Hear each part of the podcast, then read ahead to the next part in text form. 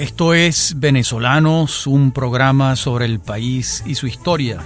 Y les habla desde Unión Radio Rafael Arraiz Luca. La semana pasada advertimos en nuestra, nuestro dibujo, nuestra peripecia histórica, el comienzo de la aventura de la Casa Welser en Venezuela.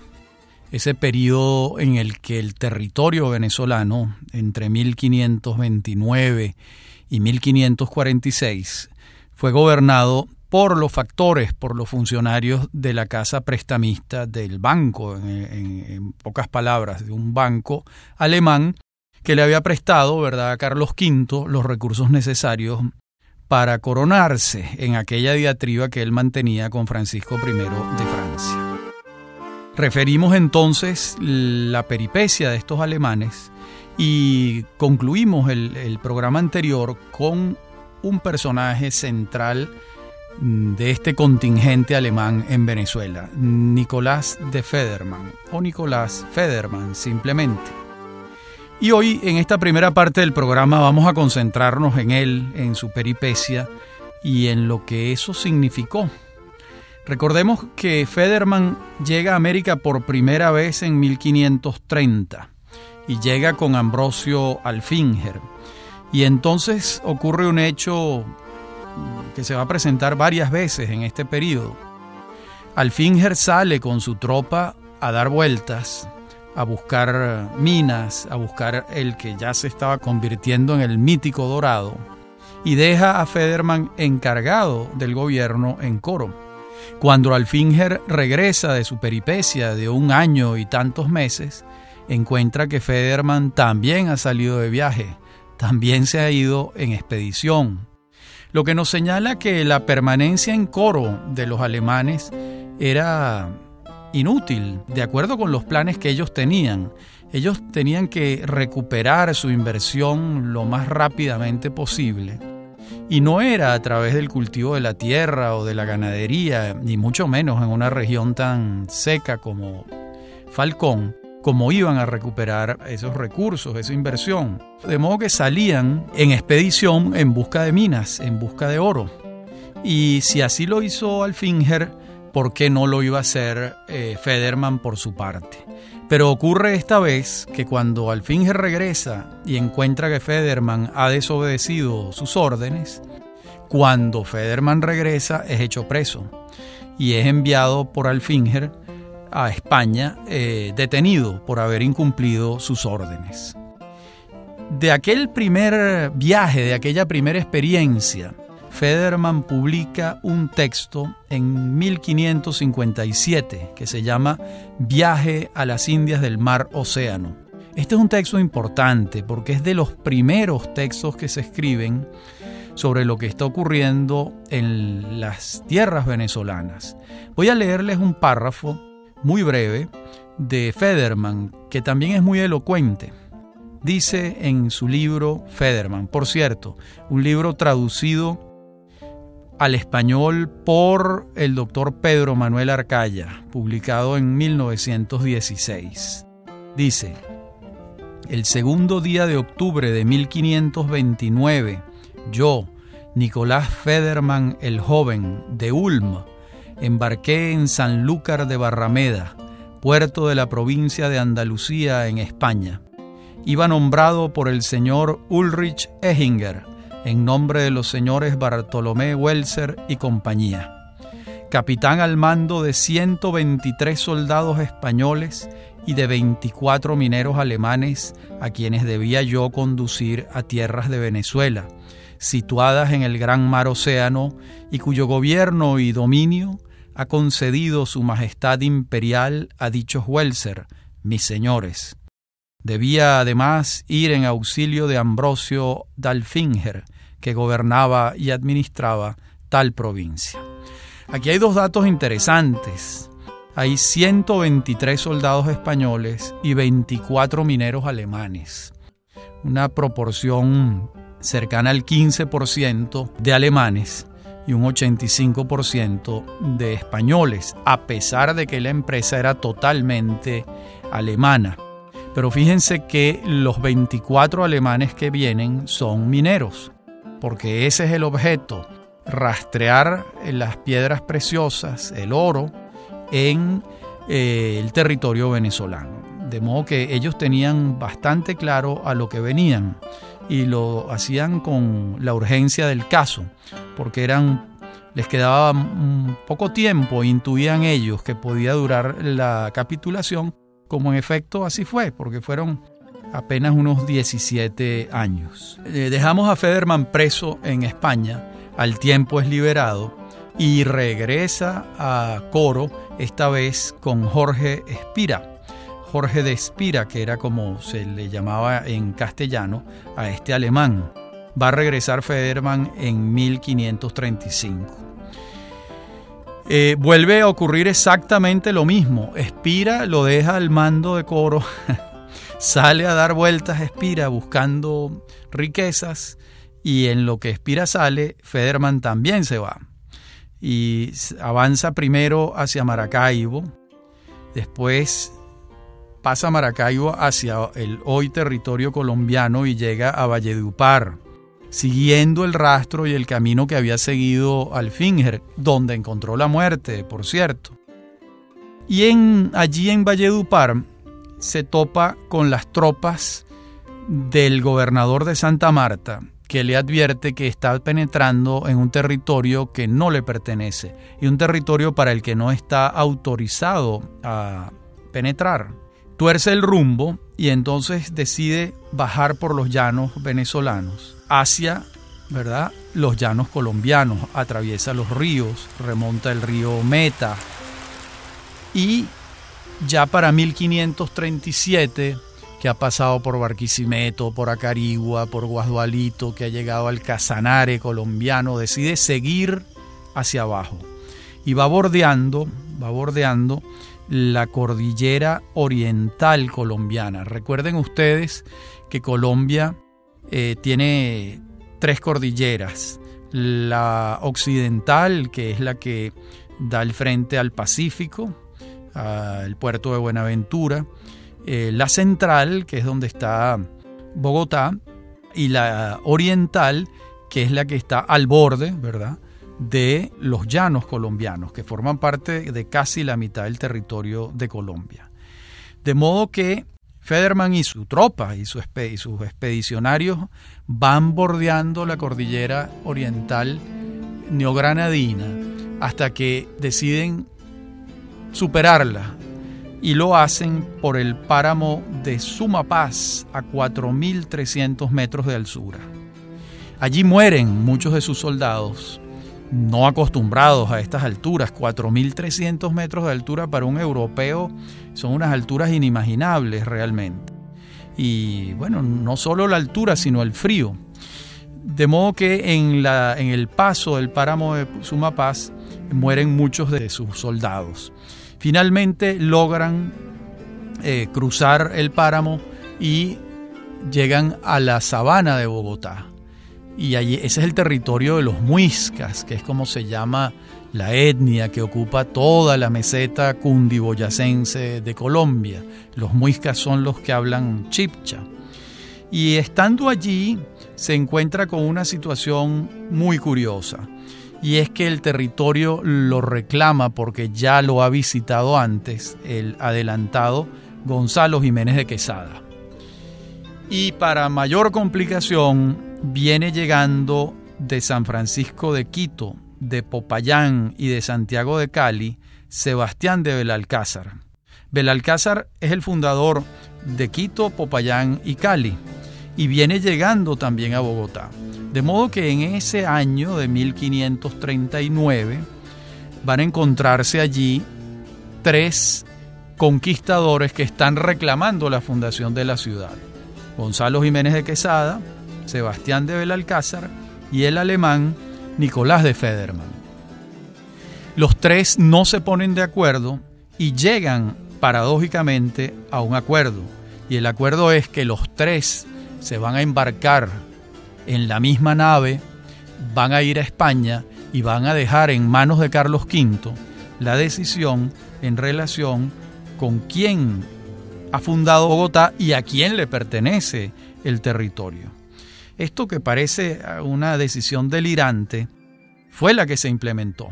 Y viajan los tres allá y cuando llegan allá se encuentra Federman con la mala suerte de que en la corte de Carlos V está Bartolomé Welser, que tiene ha recibido muy malas informaciones sobre Federman por esta afición de Federman a abandonar Coro e irse a dar vueltas buscando riqueza. Entonces mm, Welser malpone a Federman con Carlos V y el pobre Federman termina preso y allí lo están acusando de no haber ingresado en las cajas del imperio de Carlos V el oro que había conseguido en América. Lo estaban acusando de haberse apropiado de algo que le pertenecía al emperador y tamaño emperador porque estamos hablando de Carlos V. De modo que lo envían a Madrid para que sea juzgado. Llega a Madrid en 1541, ya cansado y muy enfermo, y muere en Valladolid en febrero de 1542. De modo que es una vida muy, muy curiosa y, si se quiere, emblemática de lo que fue esta aventura de los alemanes en Venezuela, que mordieron el anzuelo del mito de Manoa, o el mito, era como lo llamaban los indígenas, o el mito del Dorado, que era como lo llamaban los españoles. Hasta aquí llega la vida de Nicolás de Federman y a nuestro regreso vamos a retomar a otro personaje muy interesante que señalamos en, la, en el programa anterior, que es el obispo Rodrigo de Bastidas. Ya regresamos.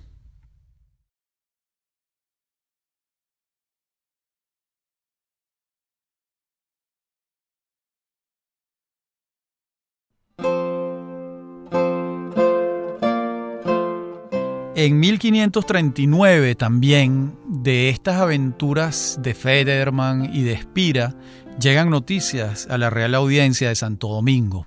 ¿Y cuáles son las noticias? Que los alemanes están eh, dando vueltas de viaje, de expedición y que no hay gobierno en Coro y que la situación con los alemanes que permanecen en la ciudad más el contingente de españoles que ya es grande en Coro es una situación de gran tirantez, de gran dificultad. De modo que la Real Audiencia de Santo Domingo decide enviar de nuevo a Rodrigo de Bastidas a poner orden. Bastidas era como el apagafuegos de estas escaramuzas entre alemanes y españoles en coro. Y llega a finales de 1539. Cuando está llegando, apenas tiene unos, unas semanas de haber llegado a Coro Bastidas, está de regreso a Espira, de su expedición.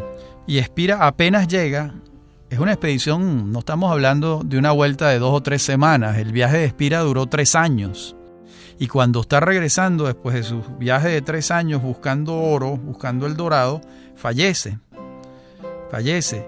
Y es entonces, eh, en ese momento, en 1539, cuando las tropas de Espira le informan a mm, Rodrigo de Bastidas de la curiosísima diatriba entre mm, Jiménez de Quesada, Federman y Belalcázar. Esa eh, curiosísima diatriba que los lleva a navegar rumbo a España en busca de la solución a sus conflictos, ¿verdad? El conflicto de intereses que, se ha presentado en relación con la fundación y, la, y los dominios de la fértil y bellísima sabana de Bogotá, que era en ese momento un prodigio de verdor y de, y de mm, promesas para la agricultura, además de que los muiscas eh, habían pruebas contundentes de, de que trabajaban el oro y que el oro estaba por allí cerca. De hecho, no podemos olvidar que buena parte de la leyenda del Dorado eh, se pensó, se cultivó sobre la idea de que estaba en la laguna de Guatavita. La laguna de Guatavita está muy cerca de Bogotá, eh, digamos, hoy en día a una hora y media, dos horas de Bogotá. Es una laguna que está muy alta en medio de la cordillera y se decía que el, oro, que, que, el gran tesoro del que especulaban los indígenas estaba en el fondo de la laguna. La locura aurífera española llegó a tanto que en algún momento los españoles vaciaron la laguna con el objeto de ver si era cierto que el oro estaba en el fondo y lo que encontraron en el fondo de la laguna fueron unos trastos, unos trastos viejos, algunos, algunos peroles, una que otra cosa de valor, pero en ningún caso la montaña de oro con la que ellos estaban permanentemente eh, soñando. Allí es cuando Bastida se entera de, de la diatriba Belalcázar Federman Jiménez de Quesada y sin embargo él está en coro y está allí eh, como autoridad eclesiástica y autoridad civil. Y va a estar por un tiempo prudencial eh, poniendo orden, como quien, como quien dice, en aquella situación tan compleja en la que se han metido en, convivencia los alemanes y los españoles en coro. A todas estas va a llegar otro alemán, que es Felipe von Hutten. Von Hutten em, llega a, Coro y de inmediatamente arma su expedición y sale en 1541. El obispo Bastidas lo despide Estamos hablando de una expedición de 200 hombres en el momento en que se van a buscar el futuro, la gloria y la fortuna. El obispo oficia una misa y, los despide. Con von Hutten va, por cierto, el hijo mayor de Bartolomé Welser, que tenía su mismo nombre, Bartolomé Welser. De modo que esta, esta expedición de von Hutten, para que vaya el hijo del titular de la capitulación, del dueño de la casa Welser, ha debido ser una expedición prometedora, porque de lo contrario, ¿qué hacía el joven Welser allí, el, hijo del dueño de la capitulación en Europa? En todo caso, la expedición avanza, es larga, muy larga, tiene todo tipo de vicisitudes. Salen de Coro, pasan por Barquisimeto, Acarigua, bajan a Pure, Arauca, Casanare, ¿verdad? Y siguen hacia abajo, hacia el Guaviare, a San Vicente del Caguán y a Caquetá. Llegan a Caquetá que está en los límites con Ecuador. Y regresan por camino similar, ¿verdad? A Venezuela, recorriendo llanos y selva. Em, de modo que ellos no hacen el, giro que da Federman, que es que atraviesa el páramo de Sumapaz y desciende a la sabana de Bogotá, que está a 2.600 metros sobre el nivel del mar, sino que von Hutten y, sus, y su tropa sigue hacia abajo por los llanos y la selva colombiana y toca los límites de, hoy Ecuador. ¿Por qué hacen esto? Porque han debido tener noticias de que el Dorado estaba allí. Por supuesto, el dorado no estaba en ninguna parte y von Hutten tiene que eh, recoger sus pasos, tiene que recoger sus pasos para regresar a Venezuela. Eh, esa peripecia le toma un tiempo considerable. Salen en 1541 y, y regresan unos cuantos años después. En el interín ha pasado algo importante. Y es que ha regresado Rodrigo de Bastidas, el obispo, a Santo Domingo y a Puerto Rico, donde también ejercía su autoridad eclesiástica máxima. Y la Real Audiencia de Santo Domingo ha nombrado a Juan de Carvajal como gobernador y capitán general interino de la provincia de Venezuela en 1544. Uno se pregunta cómo pudo ocurrir esto si la capitulación de los Welser no había expirado. ¿Era posible que la Real Audiencia de Santo Domingo enviase a un gobernador a la provincia de Venezuela a sabiendas de que le había sido entregada a los Welser y sin que la corona en España lo supiera? Pues pareciera que sí, que sí era probable porque había un argumento de mucho peso. Y el argumento de mucho peso no era otro que los alemanes no estaban en coro gobernando ni desarrollando la provincia de Venezuela como se esperaba de ellos, sino que estaban de expedicionarios buscando el dorado por el lugar que se les ofreciese mayor ventura o mayores posibilidades. De modo que cuando llega Juan de Carvajal a Coro, halló la ciudad con muy pocos habitantes, en precarias condiciones, y decide que no es ese el sitio donde él va a establecerse.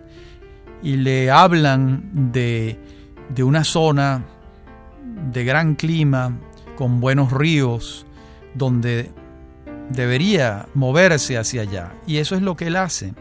Y se mueve hacia el valle del Tocuyo y funda la ciudad de Nuestra Señora de la Concepción del Tocuyo el primero de noviembre de 1545. Eso va a ocurrir eh, en, ese, en, ese, en finales del año 45. Pero antes de que eso ocurre, antes de que Carvajal funde el Tocuyo, están regresando von Hutten y Welser de su peripecia. Y cuando están regresando, se encuentran con que hay un gobernador, hay un gobernador español ocupando el territorio que, pónganle las comillas, le pertenece a ellos. Y reclaman sus títulos. Y también eh, Carvajal reclama sus títulos. De modo que cada uno te esgrimía la veracidad de sus títulos. Los alemanes decían, aquí está mi capitulación, y Carvajal decía, aquí está la mía, entregada por la Real Audiencia de Santo Domingo. En esa circunstancia, Carvajal toma una decisión asombrosa, desconcertante, y es que mientras duermen von Hutten y Welser, Carvajal los despierta, los saca a campo traviesa y la hueste de Carvajal le corta la cabeza a von Hutten y a Welser. Y hasta ahí llegó, ¿verdad?, la aventura de estos alemanes en América. Imploraban a gritos no ser ejecutados, pero Carvajal había tomado la decisión de, hacerlo. Esto es verdaderamente asombroso porque si recapitulamos, recordamos que Alfinger había muerto por una flecha de los indígenas que se había alojado en su, en su garganta. Espira, mm, la verdad es que muere de muerte natural en Coro. Federman está preso en Valladolid y allí muere, enfermo y cansado y ahora Hutten y Welser son decapitados en el Tocuyo. De modo que la aventura alemana en América mm, no es, ¿verdad?, la más halagüeña, la aventura alemana en Venezuela de la capitulación de los Welser. Pero este acto tan terrible y tan sanguinario y tan desproporcionado de Juan de Carvajal, por supuesto, no va a quedar así no va a quedar así y mm, la Real Audiencia envía a un nuevo gobernador que sustituye a Carvajal. Ese gobernador llega a Coro en 1546 y se va a llamar Juan Pérez de Tolosa. Le va a seguir un juicio de residencia a Carvajal, como veremos en la próxima parte del programa explicaremos qué es un juicio de residencia, qué es esta institución tan interesante del derecho indiano, del derecho español para las Indias, que era como ellos llamaban los territorios de América. Ya regresamos.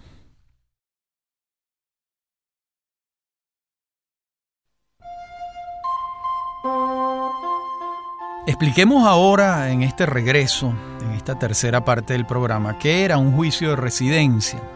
El juicio de residencia era una institución jurídica que se le seguía a la autoridad que estaba abandonando un cargo. la, la autoridad que llegaba seguía un juicio consultando con los vecinos En algunos casos el juicio lo, lo llevaba la autoridad que estaba llegando, en otros casos la Real Audiencia enviaba a un juez a que hiciera el juicio distinto a la autoridad que estaba llegando. En todo caso, la autoridad saliente tenía que responder por sus actos, tenía que tener responsabilidad. En el caso de Carvajal, los hechos eran demasiado graves, demasiado graves. Y el licenciado Juan Frías, que es el que le sigue el juicio a Carvajal, primero lo hace preso, después escucha a los vecinos, después escucha a la tropa, después escucha a los testigos de la hueste que están presentes cuando él ordena la decapitación de von Hutten y de Welser. Y una vez escuchadas las partes en conflicto, Carvajal es sentenciado y la ejecución de, de Carvajal es inevitable. La sentencia de Carvajal podemos leerla, un, cuatro líneas donde dice, debemos de condenar y condenamos al dicho Juan de Carvajal, reo acusado a que sea sacado de la cárcel pública donde está, atado a la cola de un caballo y por la plaza desde asiento se ha llevado arrastrando hasta la picota, que horca e allí se ha colgado del pescuezo. De modo que Carvajal es ahorcado en la plaza pública pagando por sus desmanes. Y el desmán central fue la orden de decapitación de von Hutten y Welser. Hasta aquí llegaba, ¿verdad? Hasta aquí llega la aventura de los Welser en Venezuela, con la ejecución de sus dos factores principales. Por supuesto, ellos no se quedan de brazos cruzados y entablan un pleito judicial con la corona española por sus derechos sobre la provincia de Venezuela. Ellos invocan la capitulación y se abre un juicio. Y se abre un juicio que pasan los años, no se toman decisiones y finalmente es un juicio que ellos pierden. La corona recupera sus territorios y el, que va, el, personaje que va, que va a, desarrollar esta nueva etapa va a ser, como les dije, Juan Pérez de Toloso y va a tener como epicentro el Tocuyo, que va a ser el epicentro fundacional de todo el occidente de Venezuela, como veremos poco a poco.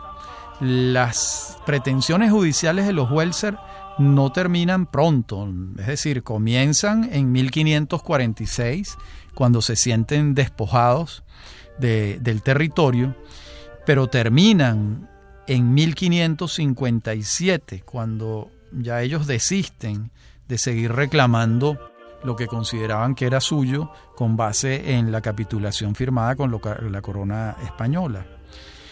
Eh, de modo que cuando ellos desisten, pues la facultad de nombrar gobernadores por parte de Carlos V es absolutamente plena pero eso ya venía pasando, porque cuando ellos desisten han pasado ya 12 años de la ejecución de von Hutten y Welser.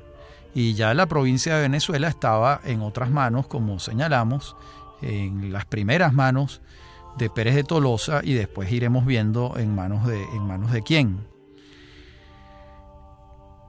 Estos 17 años de los Welser en América, en Venezuela, eh, pues realmente cuál es el balance que nosotros podemos sacar de la permanencia de los alemanes en el territorio venezolano. Desde el punto de vista de lo que ordenaba la capitulación, que era el desarrollo del país, la construcción de ciudades, eh, la construcción de puertos, nada de esto se hizo realmente. Desde el punto de vista de lo que los alemanes en su afán por la búsqueda del oro fueron descubriendo, sí fue un saldo a favor del imperio español, porque recordemos que Alfinger es el fundador de la del primer caserío que después va a ser Maracaibo. Eh, Federman, bueno, llega hasta Bogotá, todos los llanos colombianos y venezolanos eh, los registra la expedición de von Hutten. Eh, Alfinger eh, pasa de Maracaibo a Valledupar. ¿Qué quiero señalar con todas estas movilizaciones por el territorio? Que la búsqueda de la riqueza conduce a lo largo de estos 17 años al descubrimiento del territorio por parte del imperio español. Pero no puede decirse que la obra de, los Welser en Venezuela es una obra que pueda señalarse como encomiable. Por otra parte, eh, es absolutamente cierto que, que los Welser muerden el anzuelo del dorado, muerden el anzuelo de la pretensión mm, de conseguir ese tesoro del que están hablando los indígenas permanentemente. Eh, esto, como, como insisto en señalar, el haber mordido ese anzuelo conduce a los Welser a recorrer el territorio. Pero el balance mm, yo no diría que es eh, favorable ni a los intereses del imperio español, ni por supuesto muchísimo menos a los intereses de los españoles que están viviendo en la provincia de Venezuela entonces, porque eh, fueron varios los pleitos entre los españoles y los alemanes eh, sobre la base de la participación que tenían cada uno de ellos eh, en la aventura de la conquista. Una participación que no les convenía claramente mientras estaban los alemanes y que tenía otros esquemas de participación cuando estaban los, los españoles eh, gobernando. De modo que este es el, el, fin de la aventura de los Welser en Venezuela. Eh, termina con una decapitación después de 17 años eh, de gobierno entre nosotros, que se solapan con la llegada de Juan Pérez de Tolosa, que viene a poner orden y que en la próxima parte del programa mm, veremos con mayor detenimiento. Por ahora, concentrémonos en algunas reflexiones sobre el dorado. El dorado o manoa, ¿se trataba de un mito o de una realidad? Aquí hay varias hipótesis. Mm, si uno visita el Museo del Oro en Bogotá, y observa la cantidad de oro elaborado por parte de los muiscas, uno tiende a decir, bueno, aquí había oro y había quien lo trabajara, de modo que no era un mito, plenamente, lo había. ¿Lo había en las grandes cantidades que ellos esperaban? Bueno, probablemente no en el territorio de la actual Colombia, pero quién duda que en el Cusco y en el Perú habían grandes cantidades de oro, que fue lo que es lo que va a encontrar eh, Pizarro eh, en la conquista del Perú. Pero ustedes, uno diría, bueno, pero eso es un poco más lejos. Sí, pero las leyendas van, van prosperando, van diseminándose por el espacio y muy probablemente el oro al que aludían los muiscas o las etnias venezolanas que también hablaban de tesoros de oro escondidos, eh, probablemente estaban refiriéndose al oro del Perú o al oro de los muiscas en la sabana de Bogotá. Aquí hay una teoría de Germán Arciniegas, un, un escritor colombiano conocidísimo, un gran escritor, un hombre que llegó casi a los 100 años, que dice que los indígenas mareaban a los españoles y a los alemanes con este tema del oro y del dorado y de Manoa, y que los mantenían dando vueltas relativamente engañados con esto. Pero esto es una teoría que hay que verla con cuidado, porque si bien los mareaban y los, y, los ponían a dar vueltas, digamos así, o los inducían a las expediciones, por otro lado, ¿qué ganaban los indígenas con eso? Más bien no era no era algo que pudiera, que pudiera favorecerlos demasiado. Además de Arciniegas, quien trabajó muchísimo el tema del dorado fue Arturo Uslar Pietri. Y para Uslar Pietri el dorado se convirtió en un frenesí para los españoles y para los alemanes. Y Uslar lo presenta como una circunstancia absolutamente irracional, aunque realmente la irracionalidad estaba en el frenesí pero el frenesí no era aéreo o inventado. Es decir, no podemos olvidar que ellos estaban buscando conseguir riqueza cuanto antes y la posibilidad de encontrarla era lo que los movía. Y había una racionalidad en esto, ¿no? Eh, había una riqueza que a ellos les anunciaban los indígenas y ellos buscaban esa riqueza denodadamente en todas partes. A lo que podemos llegar como una primera conclusión es que el dorado existió, pero no concentrado en un solo sitio, sino eh, disperso en toda, en toda América.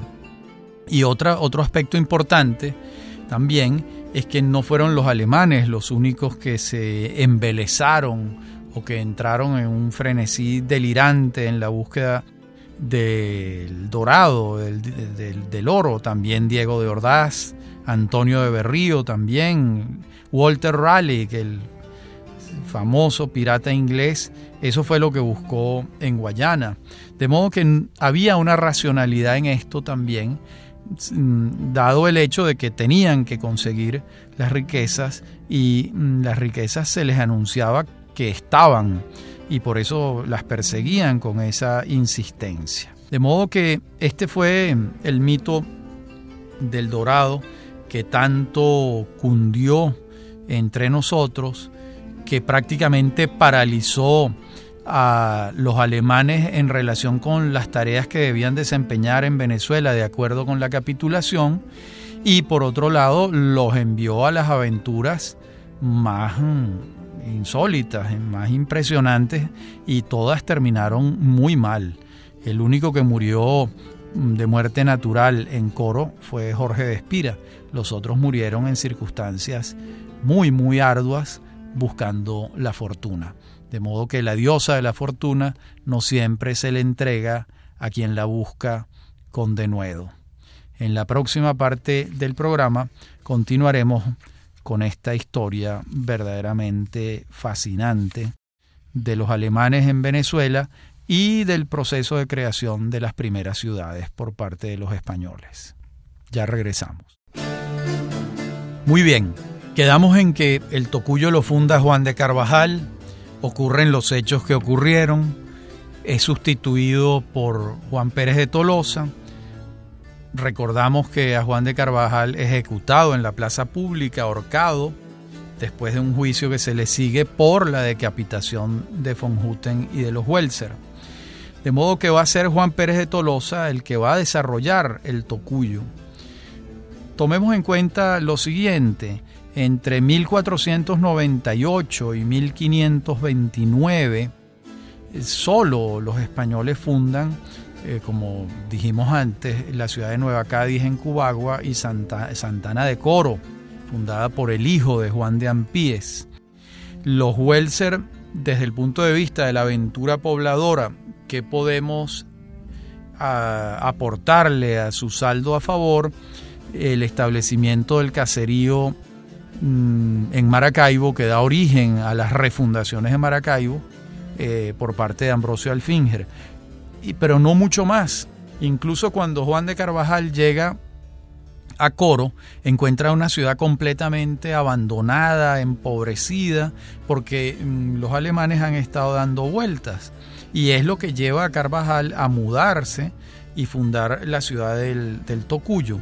De modo que la aventura pobladora española en Venezuela va a comenzar con la fundación del Tocuyo en grande, porque hasta lo que ha, ocurrido hasta ese momento es muy poco y muy exiguo. Y el Tocuyo se va a convertir en el epicentro desde donde van a avanzar muchas otras expediciones fundando otras ciudades en Venezuela, como veremos eh, más adelante.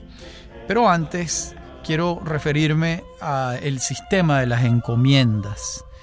Eh, en su momento hablamos cómo funcionaban las capitulaciones, cómo funcionaban las huestes y ahora mm, veamos cómo funcionaban las encomiendas, que se mm, enfatiza mucho eh, su, su instauración en el caso venezolano en 1545, porque es un hecho que el trato que le han dado los alemanes a los indígenas ha sido verdaderamente infame. Eh, los esclavizaron para hacer transporte en sus expediciones, los vendieron en el mercado de esclavos e incluso arrasaron con asentamientos enteros de indígenas. De modo que el trato que habían recibido los indígenas por parte de los Welser no había sido eh, el más indicado y la corona española quería tener una relación, un estatuto de relación distinto con los indígenas y de allí la creación de la institución de las encomiendas.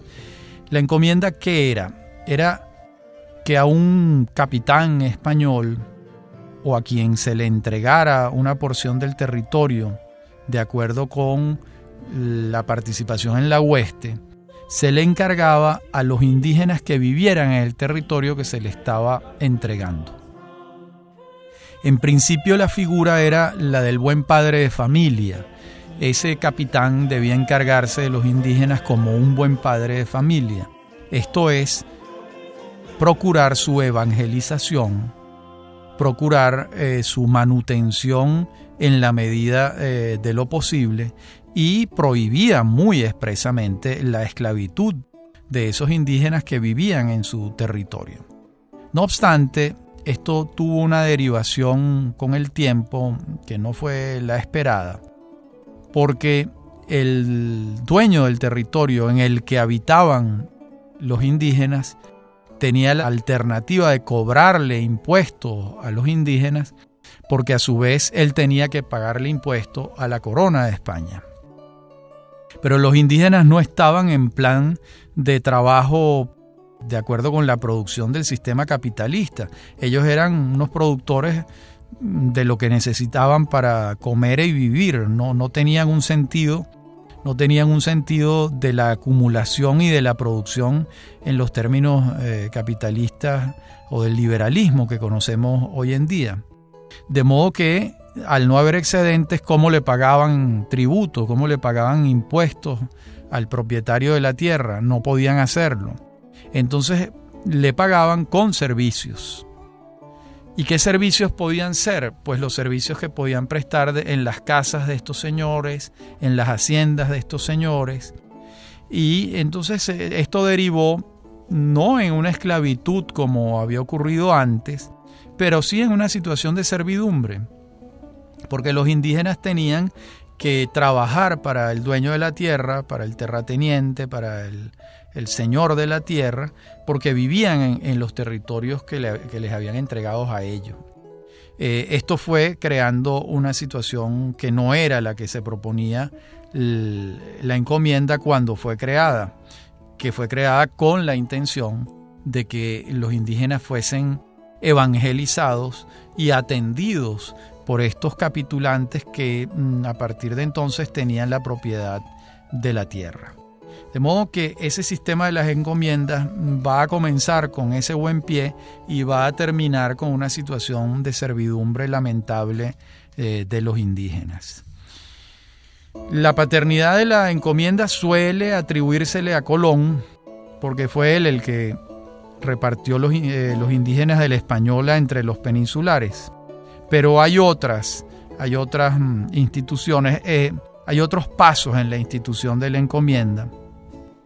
Hay un paso en 1518 con las ordenanzas de Zaragoza, hay otro paso con la capitulación de Bartolomé de las Casas en Cumaná en 1520, están las ordenanzas de Granada en 1526 y está eh, lo que diseña Juan de Villegas en Venezuela en 1552 que lo veremos más adelante en nuestro próximo programa, cuando nos dedicaremos a rastrear, a dibujar, a precisar los contornos de esa aventura fundacional de ciudades extraordinaria que va a partir del Tocuyo y que nosotros vamos a seguir con la minuciosidad posible en nuestro en nuestro próximo programa. Habló para ustedes Rafaela Raiz Luca en la coproducción Mary Sosa y en la dirección técnica Víctor Hugo Rodríguez. Y esto es Venezolanos, un programa sobre el país y su historia.